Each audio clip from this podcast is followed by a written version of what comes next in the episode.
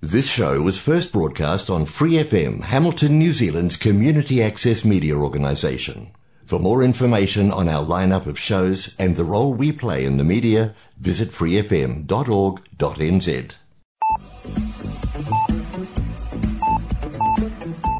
Hola amigos, aquí inicia el programa Arritmia presentado por Angie Rodríguez, coach ontológico profesional, transmitido por Free FM 89.0 los sábados a las 7 de la noche desde Hamilton, Nueva Zelanda.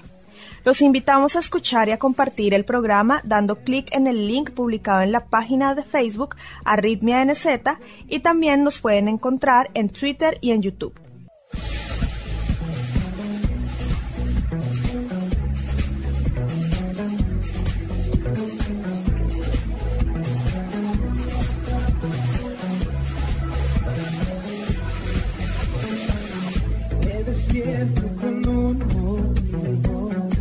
No viniste al mundo por casualidad. Formas parte de un gran plan. Encontrar el propósito de tu vida es tu misión. No es tarea fácil, pero juntos podemos lograrlo. Serás plenamente feliz. Arritmia, cuando todo pierde sentido.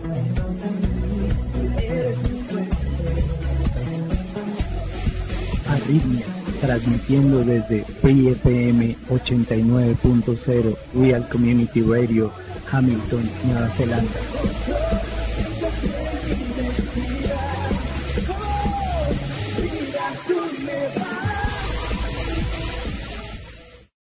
Esperamos seguir recibiendo sus inquietudes al correo electrónico arritmianz.gmail.com y al WhatsApp 022-409-3693, previamente colocando el indicativo de Nueva Zelanda que es 64.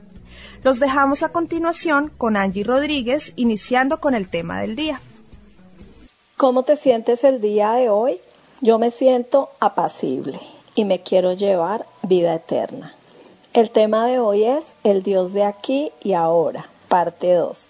Veremos Juan capítulo 11, versículos del 23 al 54. Pedimos la bendición de Dios para meditar en esta palabra. Jesús le dijo a Marta, tu hermano resucitará. Marta le dijo, yo sé que resucitará en la resurrección, en el día final. Le dijo Jesús, yo soy la resurrección y la vida. El que cree en mí, aunque esté muerto, vivirá. Y todo aquel que vive y cree en mí, no morirá eternamente. ¿Crees esto? Juan 11, del 23 al 26. Marta seguía luchando con su fe y no era capaz de interpretar la resurrección prometida por Jesús como una realidad para el tiempo presente, sino para el día postrero. Ella, al igual que muchos de nosotros, somos capaces de creer que Dios hará grandes cosas en el futuro lejano, pero al mismo tiempo manifestamos una fe débil ante las pruebas presentes. Pero una vez más vamos a ver que el Señor es capaz de hacer mucho más de lo que pedimos o esperamos también en el presente. Dijo Jesús,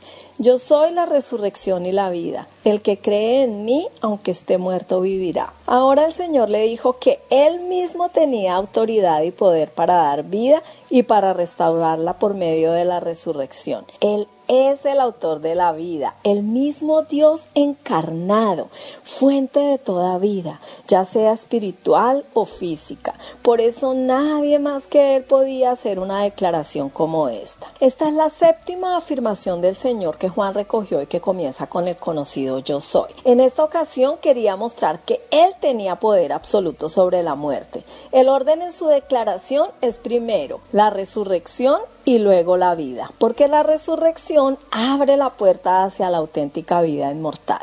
El Señor se estaba refiriendo en este contexto a personas que están muertas físicamente. Todas ellas serán resucitadas por su poder y vivirán eternamente, unos en condenación y otros disfrutando de la vida eterna junto a Él. Y a continuación habla de los creyentes vivos y dice, y todo aquel que vive y cree en mí no morirá eternamente mente. ¿Crees esto? El creyente será librado de la muerte o condenación eterna por el poder del Señor. Había llegado el momento de tomar una decisión personal. Le dijo, sí, Señor, yo he creído que tú eres el Cristo, el Hijo de Dios que has venido al mundo. Por supuesto, habría sido más fácil contestar esa pregunta si Jesús ya hubiera resucitado a su hermano Lázaro. Pero una vez más, la fe debía preceder al milagro. Por su parte, Marta confesó su fe en Cristo y aceptó que él tenía las llaves de la muerte y el sepulcro. La declaración de Marta contiene varios puntos esenciales de la fe cristiana, que Jesús era el Cristo, el ungido, el Mesías, que era el Hijo de Dios y que era el Redentor prometido que había venido al mundo. Y dijo, ¿dónde le pusisteis? Le dijeron, Señor, ven y ve. El interés del Señor era localizar el sepulcro de Lázaro para comenzar a mostrar su poder divino sobre el gran enemigo de la humanidad, la muerte. Jesús lloró. Cuando Jesús llegó al sepulcro, acompañado por las hermanas de Lázaro y sus amigos, se identificó tanto con su sufrimiento y lloró con ellos. El Señor no era indiferente a todo ese sufrimiento. Él comparte el dolor de este mundo. Y aquí tenemos una expresión patente de esto. Eran las lágrimas del mismo Hijo de Dios que nacían del más genuino amor por el hombre. Es importante que tengamos esto presente en un mundo donde constantemente se acusa a Dios de todas las injusticias y tragedias que ocurren a nuestro alrededor, como si Él fuera el culpable de ellas y además como si no le importara en absoluto el dolor que ocasionan a los seres humanos. Nada más lejos de la verdad. La causa última de todos nuestros sufrimientos es nuestro propio pecado. Y aquí vemos cómo Dios se conmovía por sus consecuencias hasta el punto de llorar por ellos. Dios no es insensible ni permanece indiferente ante el dolor humano, sino que por el contrario se identifica con él. Y esta no fue la única vez que Jesús lloró. Al menos encontramos otras dos ocasiones en las que los evangelios nos muestran a Jesús llorando. Lo hizo otra vez cuando contempló la ciudad obstinada y rebelde de Jerusalén, Lucas 19:41, y también en el huerto de Getsemaní cuando se disponía a entregar su vida por los pecadores, Mateo 26:39, Hebreos 5:7. En todas estas ocasiones sus lágrimas tenían que ver con el pecado de los hombres y sus consecuencias. Nuestro Señor Jesucristo estuvo en este mundo en continuo contacto con el dolor y el sufrimiento humano, pero nunca llegó a acostumbrarse a él o darlo por normal. Su corazón seguía doliéndose cada vez que veía las trágicas consecuencias que el pecado ha traído sobre el ser humano. De este modo se cumplió perfectamente lo que el profeta Isaías había anunciado acerca de él. Isaías 53.3 dice, varón de dolores experimentado en quebranto. E Isaías 63.9 nos dice, en toda angustia de ellos él fue angustiado. Dijeron entonces los judíos, mirad cómo le amaba. Todos quedaron convencidos de que él amaba mucho a Lázaro. Aún así, algunos de ellos dijeron, ¿no podía este que abrió los ojos al ciego haber hecho también que Lázaro no muriera? Jesús profundamente conmovido otra vez vino al sepulcro. Se trataba de una cueva y tenía una piedra puesta encima. Una vez que llegaron y ante el asombro de todos, Jesús ordenó quitar la piedra que cubría la entrada. En ese momento, Marta, la hermana del que había muerto, le dijo, Señor, hiede ya, porque es de cuatro días. Había llegado el momento de la verdad y la forma en la que debían demostrar que creían en Jesús era obedeciendo su orden de quitar la piedra. Por supuesto, si Jesús tenía poder para resucitar a un muerto, también podría haber quitado la piedra sin ninguna dificultad, pero él quería que las personas se implicaran. En este como en muchos otros casos, el Señor deja que el hombre tenga su parte de responsabilidad y haga lo que está a su alcance, interviniendo el Señor solamente al final cuando los recursos humanos se muestran totalmente insuficientes. Jesús le dijo, no te he dicho que si crees verás la gloria de Dios. Y por supuesto no era únicamente Marta, sino también para todos nosotros, porque nosotros también la necesitamos. Finalmente algunos de los presentes quitaron la piedra de donde había sido puesto el muerto. Y Jesús alzando los ojos a lo alto dijo, Padre, gracias te doy por haberme oído. Yo sabía que siempre me oyes. El hecho de elevar su oración de forma audible tenía el propósito de mostrar a todos los que le acompañaban la unidad absoluta que había entre su Padre y él. Pero lo dije por causa de la multitud que está alrededor, para que crean que tú me has enviado. Y habiendo dicho esto, clamó a gran voz, Lázaro, ven afuera. La voz de Jesús tenía tal autoridad que podía llegar hasta el seno de la misma muerte. Notemos también que Jesús se dirigió a Lázaro por su nombre, de forma personal. En cuanto a esto, Agustín de Hipona comentó que el llamamiento era tan extremadamente poderoso que si no le hubiese llamado personalmente, todos los muertos se habrían levantado de sus sepulcros. En respuesta a la orden del Señor, las cadenas de la muerte se vieron quebrantadas y el que había muerto salió, atadas las manos y los pies con vendas y el rostro envuelto en un sudario. Jesús les dijo, desatadle y dejadle ir. La muerte no tiene poder alguno ante el autor de la vida y Lázaro abandonó el mundo de los muertos para regresar temporalmente al de los vivos. Por otro lado, debemos considerar también que la resurrección de Lázaro no fue como la de Jesús. Lázaro, al igual que las otras personas a las que el Señor resucitó, tuvieron que volver a morir. Además, cuando resucitaron, lo hicieron con el mismo cuerpo que tenían antes de morir y volvieron a la misma situación en la que habían vivido hasta ese momento. En cambio, cuando Jesús resucitó, lo hizo con un cuerpo glorificado e inmortal. Por lo tanto, la resurrección de Lázaro sirvió para mostrar que el Señor tiene poder sobre la muerte, pero no podemos decir que se trate de la resurrección que los creyentes esperamos, porque nosotros seremos resucitados juntamente con Cristo con cuerpos de gloria semejantes al de Él. Una vez más el milagro de Jesús provocó diversas reacciones y la gente quedó nuevamente dividida. La presencia, la enseñanza y las obras de Jesús en este mundo obligan a cada persona a posicionarse. La decisión es libre, pero las consecuencias son inevitables.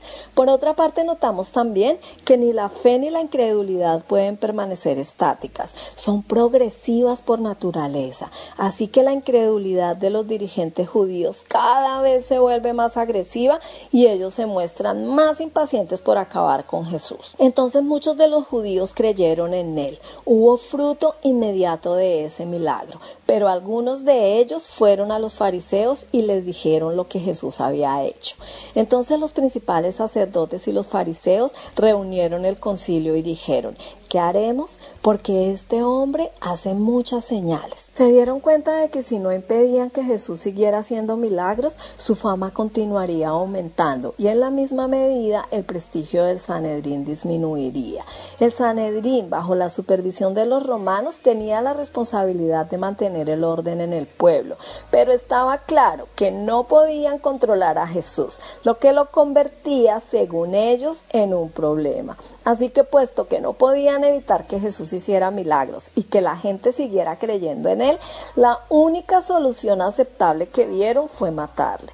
De esa manera ellos seguían gozando de la misma autoridad, del mismo prestigio, poder y privilegios ante el pueblo. Y además evitaría una intervención de las tropas romanas que destruyera la nación. Desde su punto de vista, acabar con Jesús era la solución perfecta. Pero ¿qué había de cierto en ese planteamiento? Por un lado sabemos que el Señor había explicado que la naturaleza de su reino era espiritual y por otro ya se había negado con anterioridad a que las multitudes le hicieran rey. Juan 6:15. El argumento del Sanedrín funcionó bien entre el pueblo y a base de infundir entre la gente el temor al César, finalmente lograron justificar la crucifixión del Hijo de Dios y eso con el pretexto de salvaguardar la religión, el templo y la nación. Entonces Caifás, uno de ellos, sumo sacerdote aquel año, les dijo, vosotros no sabéis nada.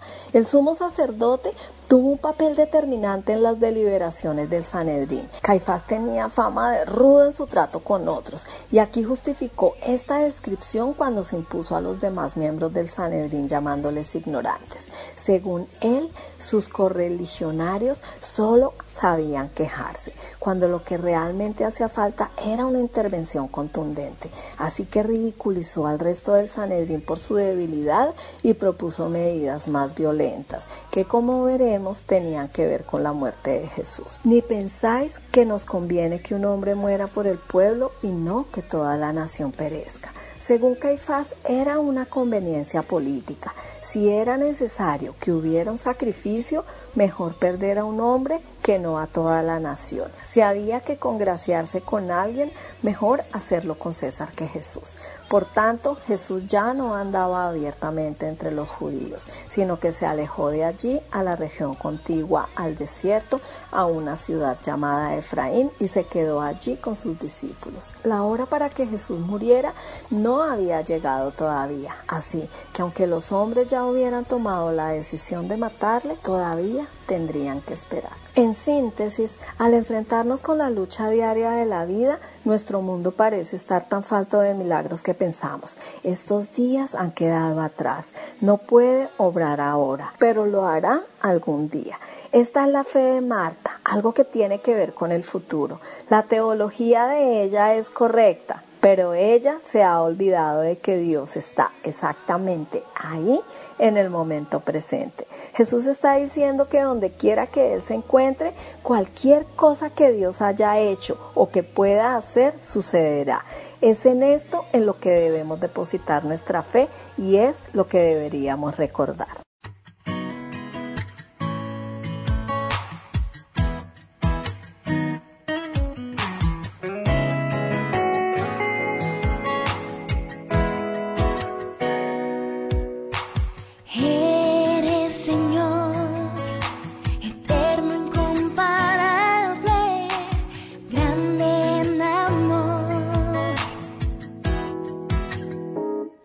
to me.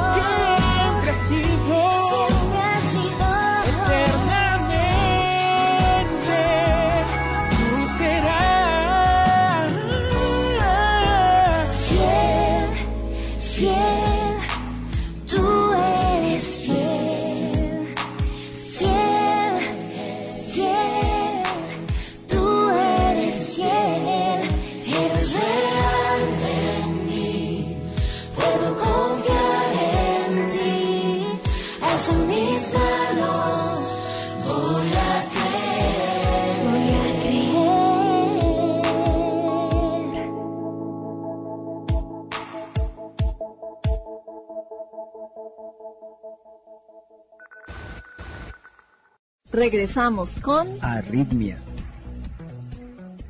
Estuve escuchando acerca de las etapas del crecimiento espiritual.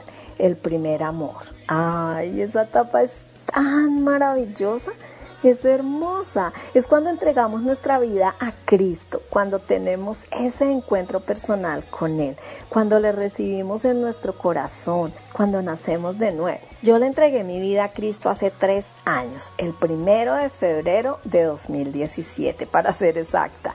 Dios me hizo entender todo lo que no entendía, me despejó todas las dudas que tenía, me quitó el velo que tenía en los ojos. Bueno, en todos mis sentidos espirituales y pude ver la vida de diferente manera. Nació en mí el amor y la compasión, el dolor por los perdidos. Recibí poder para hablar de él. En principio, solo aquí en este programa. Luego a mis amigos, conocidos, familia, en fin, a quien tenga oportunidad de hacerlo. No es que ande por la vida diciendo a todo el mundo, arrepiéntanse que este mundo se va a acabar.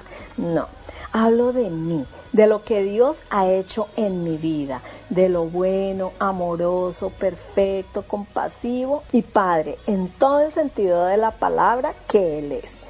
Atrás quedó pensar que era un padre autoritario, que estaba esperando a que falláramos, lo cual hacemos a cada instante, para luego culparnos y condenarnos. No, el padre que encontré es un padre que siempre está cerca de sus hijos. Somos nosotros los que nos alejamos de él. Me di cuenta que él estaba ahí, en el mismo lugar donde un día lo dejé para hacer mi vida a mi manera. También me di cuenta que Él me llamó muchas veces para que regresara, que Él siempre me esperó con sus brazos bien abiertos y que Él no se dio por vencido y que siempre vio en mí alguien a quien podía rescatar. Gracias a que Jesús murió en la cruz por mis pecados, pude reconciliarme con el Padre, porque ahora Dios me ve por medio de la cruz, justificada y santa para ser usada como su herramienta. Y aunque a veces tuve dudas de hablar acerca de esto públicamente, porque podría despertar susceptibilidades, polémica o crítica, Dios me susurró que solo hay una verdad. Independientemente de que el mundo nos diga que es relativa, es absoluta. Estamos separados de Dios por el pecado y solo hay un camino de reconciliación que es Jesús. Aceptar su sacrificio en la cruz y por fe recibir el regalo de la salvación. Efesios 2, 8 al 10 dice, porque por gracia ustedes han sido salvados mediante la fe. Esto no procede de ustedes, sino que es el regalo de Dios, no por obras, para que nadie se jacte, porque somos hechura de Dios, creados en Cristo Jesús para buenas obras, las cuales Dios dispuso de antemano a fin de que las pongamos en práctica. Esto es Arritmia. Queridos amigos, les recuerdo que estamos compartiendo el Evangelio del Apóstol Juan basados en la escuela bíblica y el ministerio del pastor Rey Stedman. Más adelante escucharemos un minuto en la Biblia del ministerio Momento Decisivo del pastor David Jeremiah. Oremos juntos. Padre, te doy gracias por esta palabra de estímulo, por recordarme el increíble poder de nuestro Señor, que es el Señor de la vida y de la muerte. Apliquemos a nuestra vida. ¿Vivimos nosotros cada día sintiendo gozo y confianza en los planes de Dios? Los espero en el siguiente programa. El Señor los bendice. El día en que un hombre empezó un nuevo trabajo, un compañero le dijo, no te quedes parado sin hacer nada, van a pensar que eres el jefe. No sé a quién se le ocurrió eso de que los obreros trabajan pero los jefes no, pero no está en la Biblia. Los dos personajes más importantes del Nuevo Testamento, Jesucristo y el apóstol Pablo, fueron líderes prácticos, líderes servidores, por así decirlo. Pusieron el ejemplo para otros cuando se trata de dirigir por el trabajo. Nadie pagó un precio más alto por lo que creían que estos dos, y muchos otros como ellos. Le habla David Jeremiah, animándole a que tome el camino a una vida nueva. Descubra cómo Dios dirige en su minuto en la Biblia. Su minuto en la Biblia con el doctor David Jeremiah, llevando la palabra de Dios a su hogar. Visite momentodecisivo.org y empiece su jornada hoy.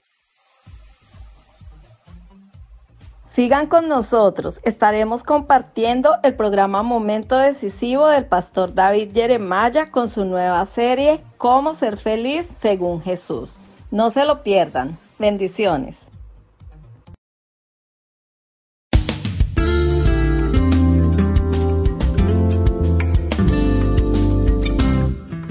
Mundo dice que para ser feliz uno tiene que preocuparse del número uno y ponerse en primer lugar para asegurarse de que las necesidades de uno mismo son primera prioridad. El mundo quiere hacernos creer que seremos más felices si nos preocupamos de lo nuestro e ignoramos a los demás, que tal vez se encuentren en una crisis o necesiten ayuda.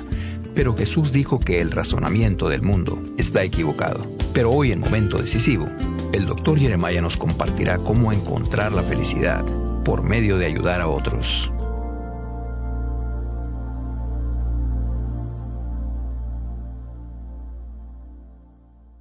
Y ahora presentamos a nuestro pastor y maestro de momento decisivo, el doctor David Jeremiah, en la voz y adaptación de Miguel del Castillo, con unas palabras más de introducción al mensaje de hoy titulado Felices son los que ayudan. Muchas gracias y bienvenidos a Momento Decisivo y al comienzo de otra semana más de estudios en la Palabra de Dios. Estamos hablando de cómo ser bienaventurados. Esta palabra aparece muchas veces en Mateo 5 y significa feliz o dichoso. Felices son los que ayudan es el nombre de nuestra lección para hoy. Estamos hablando de ofrecer nuestra ayuda a otros para mostrarles la misericordia y la compasión del Señor. Como ya hemos dicho, las bienaventuranzas son la esencia de la esencia del cristianismo, y es casi increíble pensar que hay quienes enseñan que no se aplican a nosotros en la actualidad. Pero francamente, yo no creo que haya verdades más importantes que estas verdades pronunciadas por los labios de nuestro Señor Jesucristo. Le animo a seguir con nosotros para estas lecciones y a invitar a sus amigos y seres queridos a escuchar también. Bien, abramos ahora nuestras Biblias nuevamente al capítulo 5 de Mateo y el versículo 7 para seguir con nuestra lección Felices son los que ayudan.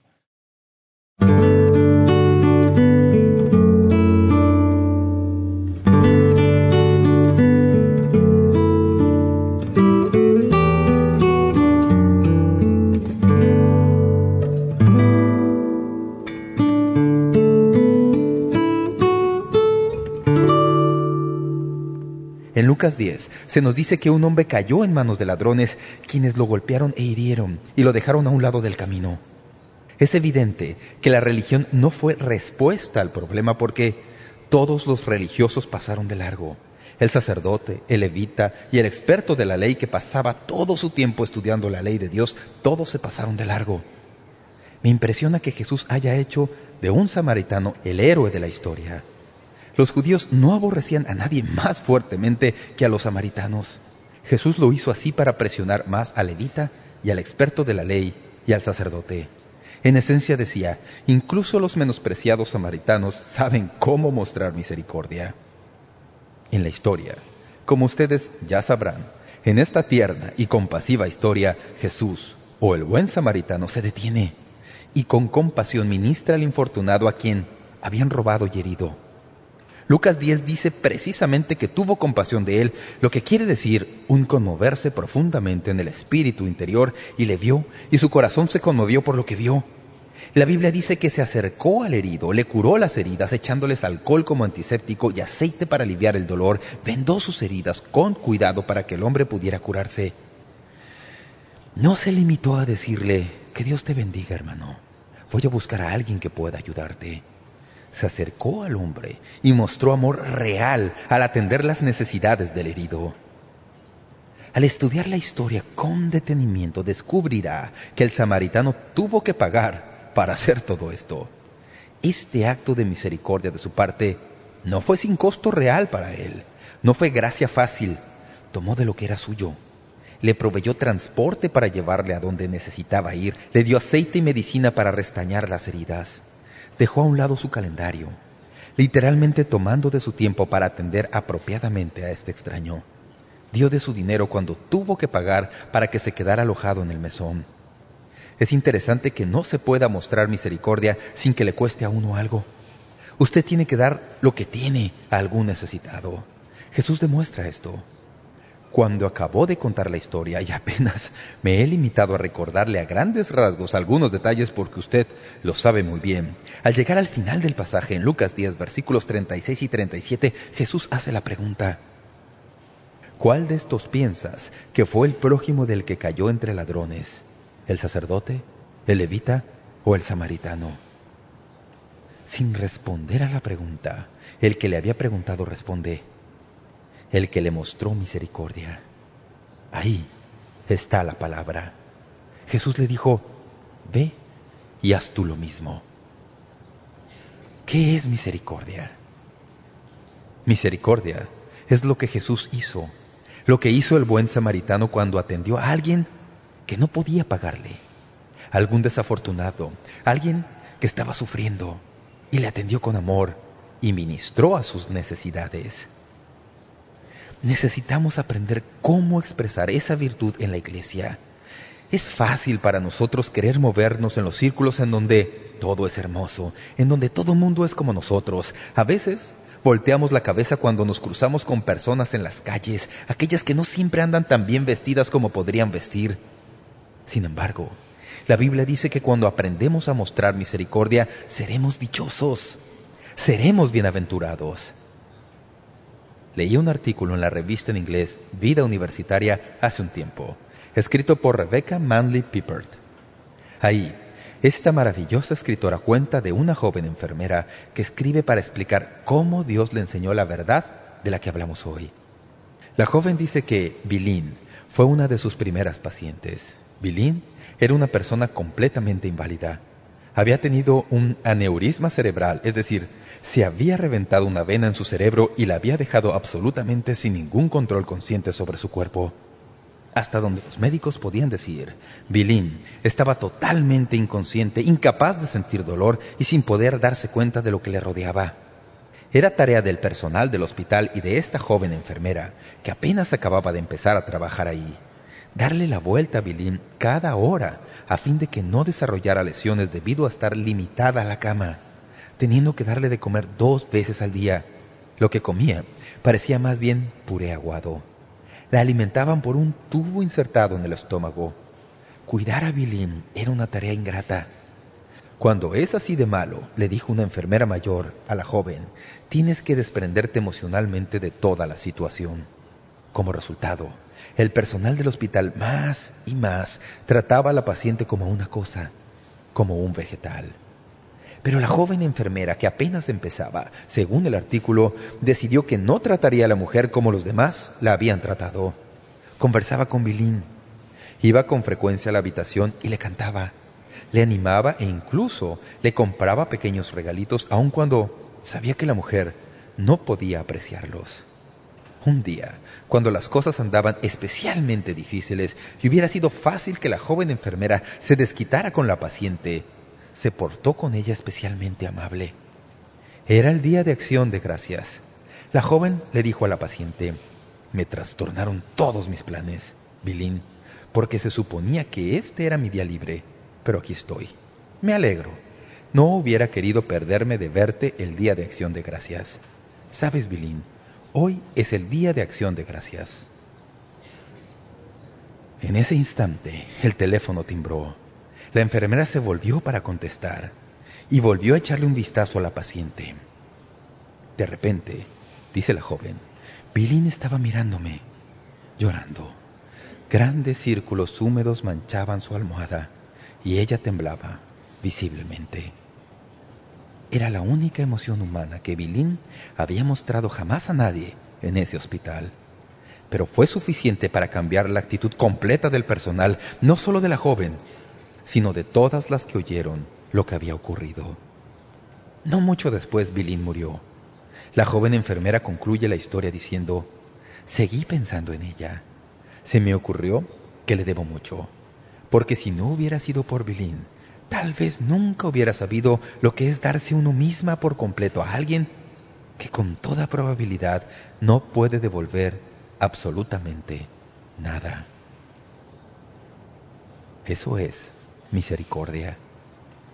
Misericordia es darse uno mismo a alguien que no tiene nada para devolver.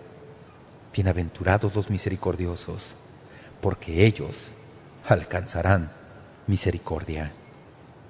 Esa es la promesa con que concluye esta bienaventuranza. ¿No es interesante? Si usted le muestra misericordia a alguien, entonces usted también recibirá misericordia. Es cierto que esto se podría decir a la inversa. Es debido a que nosotros hemos recibido misericordia de Dios que podemos mostrar misericordia a otros. ¿No es así? Conforme comprendemos en lo más hondo del corazón la misericordia que nos ha sido extendida a nuestra vez, podemos expresar misericordia a otros.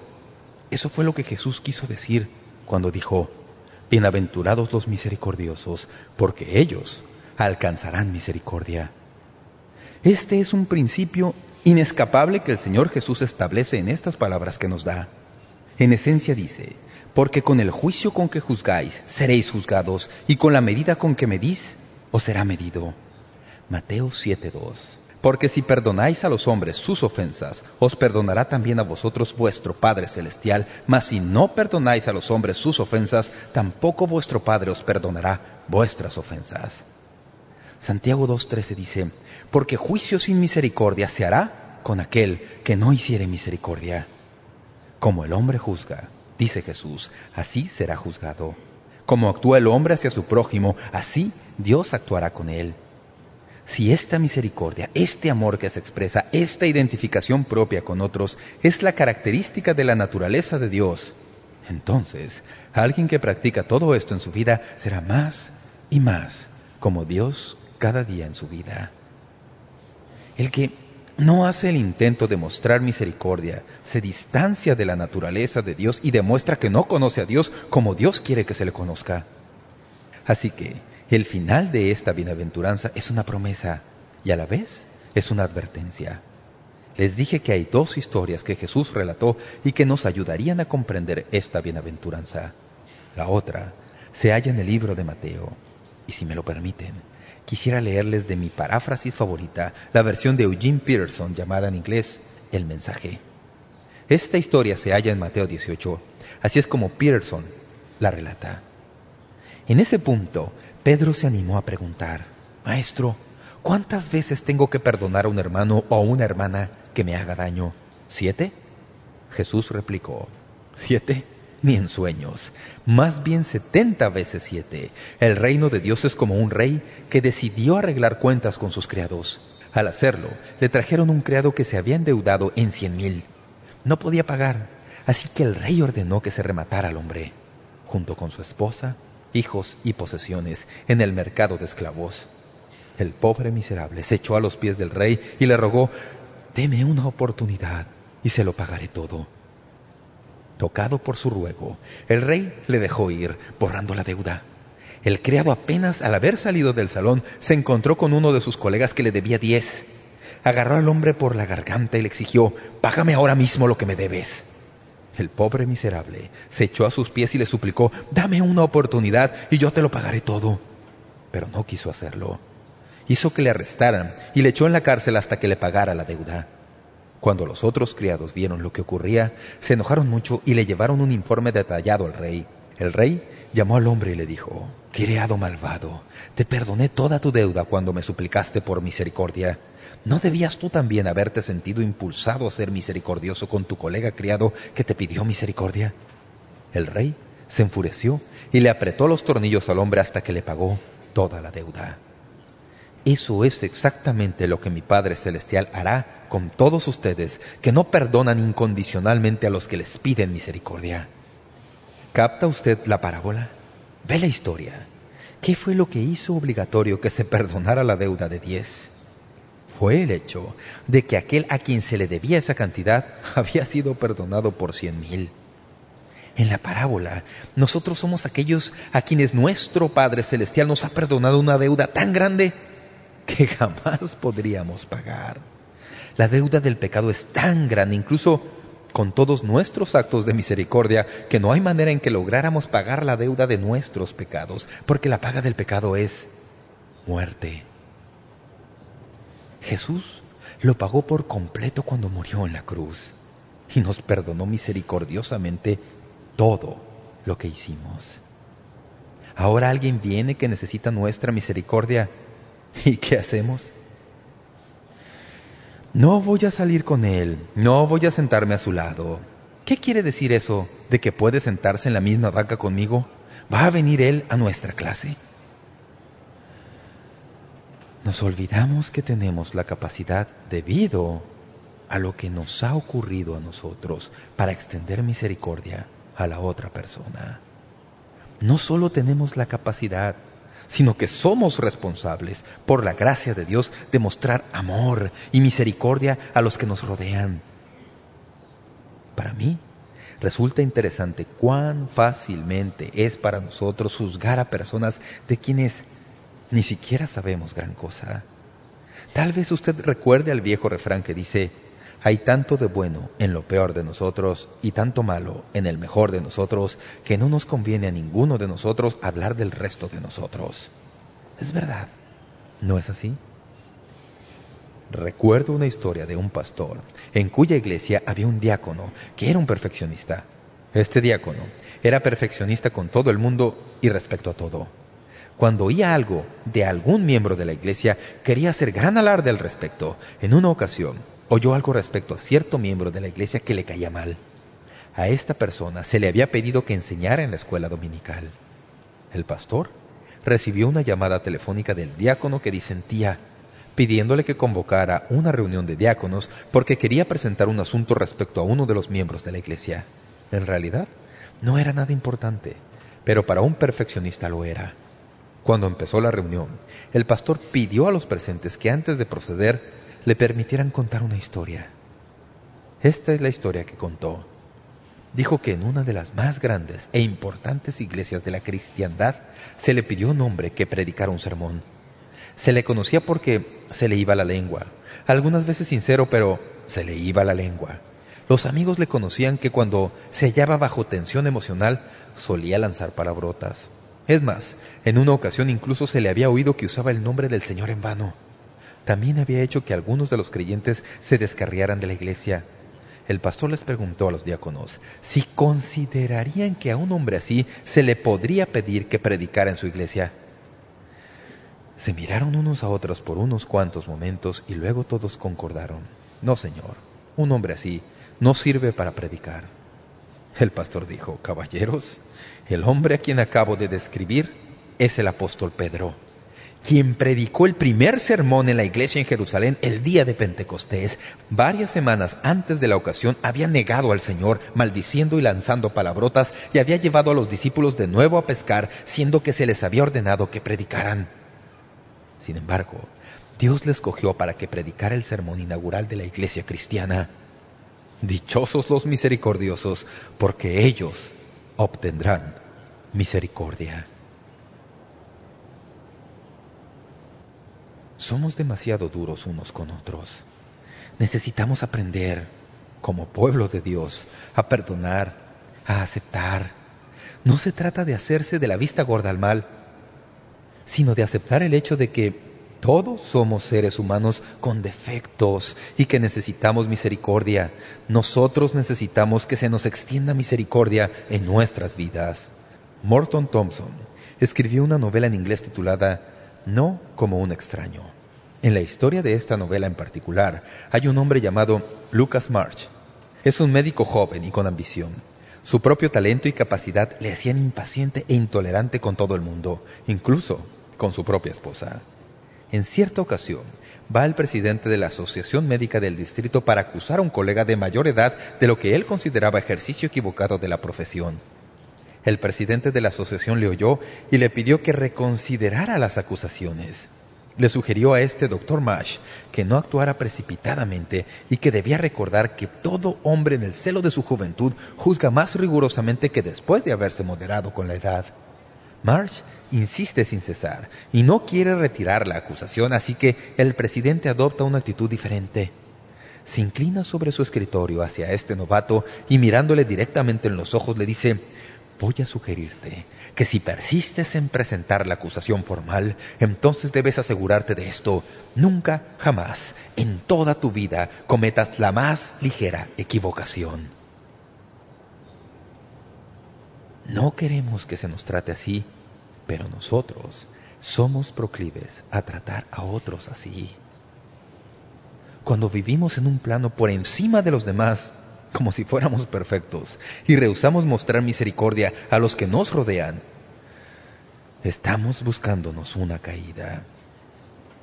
Lo he observado a través de los años y está casi garantizado que suceda. Los que son rigurosos con todo el mundo no tienen que esperar mucho para encontrarse ellos mismos en posición de necesitar misericordia.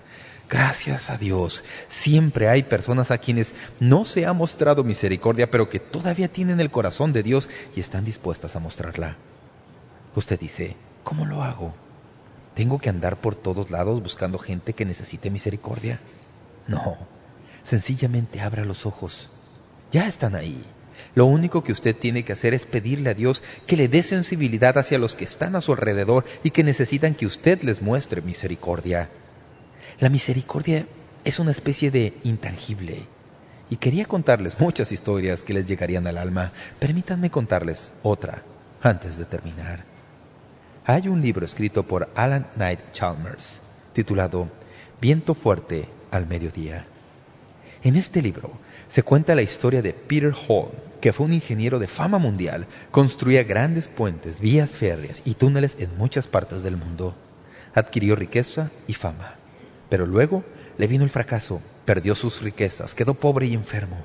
Regresó a la población pequeña donde había nacido y junto con su esposa e hija pequeña se las arreglaba para a duras penas sobrevivir. Peter Holm tenía un vecino que tenía un perro feroz. Peter le advirtió que el perro era peligroso, pero el viejo arrogante le dijo, «Cierra la boca, maldito pordiosero». Un día, Peter Holm regresó a su casa y halló que el perro tenía el cuello de la niña sujeto en su hocico. Logró arrancarla de las fauces del perro, pero los dientes del animal habían perforado demasiado y la niña murió. La policía mató al perro y los vecinos se pusieron en contra del dueño. Cuando llegó el tiempo de la siembra, nadie quería venderle grano al hombre que había sido dueño del perro. El hombre aró sus tierras, pero no tenía nada para sembrar. No tenía semilla, no pudo rogar ni pedir prestada ni robar semilla. Por donde quiera que iba en su población la gente lo miraba con escarnio. Pero no Peter Holm, que no podía dormir por las noches pensando en el dolor de su vecino. Así que una mañana, muy temprano, se levantó, fue a su granero y echó mano de su última arroba de cebada. Se trepó por encima de la cerca y sembró el campo de su vecino. Los sembradíos contaron la historia. Cuando las plantas brotaron, se reveló lo que Peter había hecho. Una parte de su propio terreno estaba vacío, pero el de su vecino estaba verde. La historia muestra el principio claramente. La misericordia requiere que sembremos buena semilla en el campo del enemigo, aun cuando eso quiera decir que nuestro propio campo a veces se quede vacío. No es fácil, pero así es el reino de Dios. ¿Qué es lo que hace el mundo? Ojo por ojo. Ya me las pagarás. Lo que hace el mundo es odiar. El mal recaba venganza. Pero un día se rompió el círculo del mal. Un día un hombre llamado Jesús vino para ofrecerles a los seres humanos una manera mejor y una vida mejor.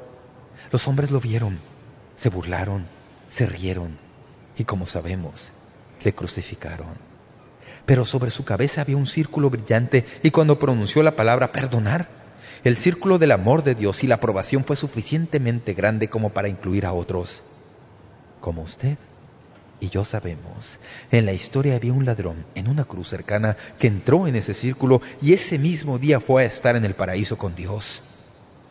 El círculo llega hasta sus pies y hasta los míos. Quedarse fuera es dar lugar al odio Quedarse fuera es darse a la venganza y a la destrucción y vivir a la manera en que vive el mundo. Pero Jesucristo, colgando en la cruz, nos mostró su misericordia y nos invita a entrar en su círculo. Puesto que Él nos ha extendido su misericordia, ahora sabemos que tenemos la capacidad para extender misericordia a otros a quien mucho se le ha perdonado. Y nosotros a nuestra vez nos perdonamos unos a otros. Bienaventurados los misericordiosos, porque ellos alcanzarán misericordia. Y yo soy como usted. Yo me encuentro hoy a los pies de la cruz y el círculo se ha ampliado lo suficiente para incluirme a mí. Y yo que merezco la muerte y el juicio, porque la paga del pecado es la muerte, yo he entrado al círculo de la misericordia de Dios y he sido perdonado. La magnitud de la misericordia de Dios, cuánto nos ama. Y lo que quiero decirle, amado oyente, hoy, al cerrar nuestras Biblias, es que no importa lo que usted haya hecho o cómo haya ofendido a alguien o a Dios, la misericordia que fue expresada en el Calvario es suficientemente ancha para incluirle a usted. Dios le perdonará. Usted dirá, no merezco ser perdonado. Es por eso que necesita misericordia. Si mereciéramos ser perdonados, eso no sería misericordia, sería justicia. Ninguno de nosotros necesita justicia. Necesitamos misericordia. Y Dios extenderá su misericordia hasta usted si usted la acepta.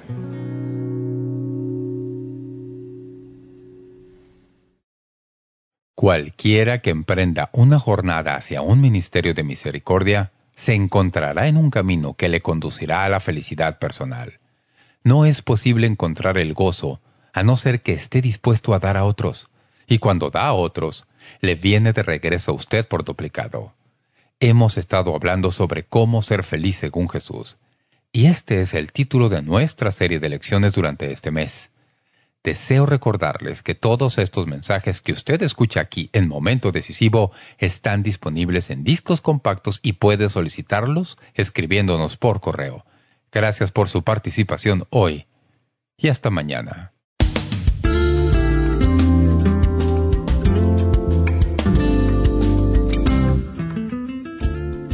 Gracias por sintonizar Momento Decisivo Esperamos que usted pueda tomar un momento para escribirnos una carta en respaldo del Ministerio. Le agradecemos su correspondencia.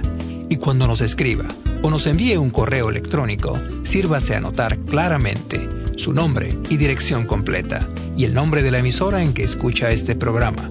El mensaje que usted escuchó hoy es una porción del mensaje completo disponible en disco compacto titulado Felices son los que ayudan. Si desea solicitar una copia de este mensaje, puede hacerlo visitando nuestro sitio web www.momentodecisivo.org o escríbanos a la dirección que le damos enseguida. Este mensaje corresponde a la serie completa de enseñanzas titulada Cómo ser feliz según Jesús en 10 discos compactos.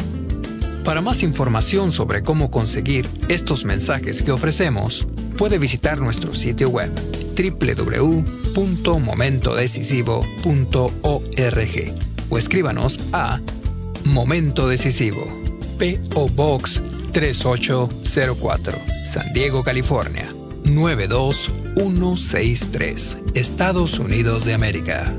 Sintonícenos nuevamente mañana para estudiar juntos la palabra de Dios aquí en Momento Decisivo con el doctor David Jeremiah. También puede escuchar Momento Decisivo cuando guste en nuestra página web, ubicada en momentodecisivo.org.